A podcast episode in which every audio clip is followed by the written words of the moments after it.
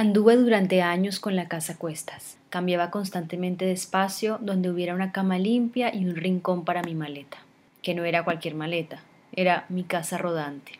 Ahí estaban mis recuerdos, la ropa que empacó mi mamá, las cartas de mi familia, fotografías y dos rosarios, el de palo de rosa que me había dado mi tía Ligia y el de madera que me había dado mi tía Carmen. La maleta se había convertido en la placenta, la conexión entre mi casa y yo, una placenta móvil que se deterioró con el tiempo, con las múltiples mudanzas y los baches de las veredas.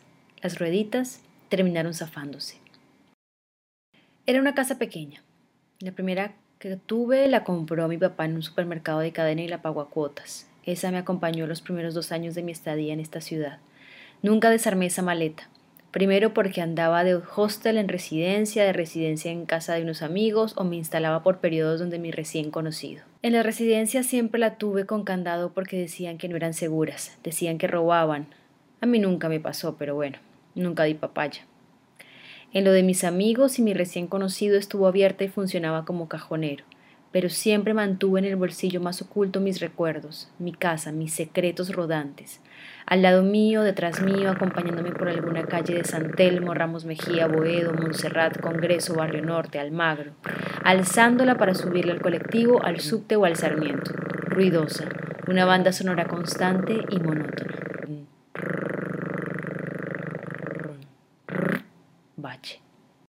Nunca deshice la maleta esos primeros años aquí en Buenos Aires, y es que tengo una extensa lista de casas de paso.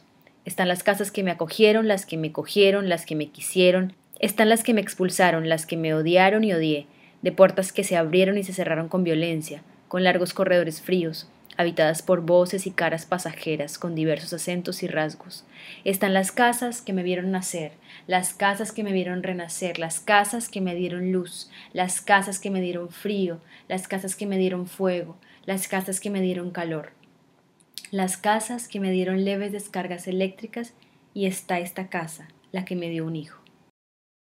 Recuerdo ahora, sí, cómo no recordar, las cartas que los padres debían escribirnos en el último año de colegio. En esa carta mi mamá hablaba de una maleta llena de sueños, de ilusiones. Ella sabía que iba a ser caminante, sabía que iba a andar, sabía que iba a recorrer. Ella sabía porque ella quiso desde siempre que nosotras saliéramos a darnos una vueltica por el mundo. Las discusiones entre mis papás en aquella época eran porque él consideraba que mi mamá nos estaba echando de la casa al apoyar nuestros viajes. Y sí, ella quería expulsarnos, mandarnos lejos, a volar. De ese parto expulsivo nació la migrante.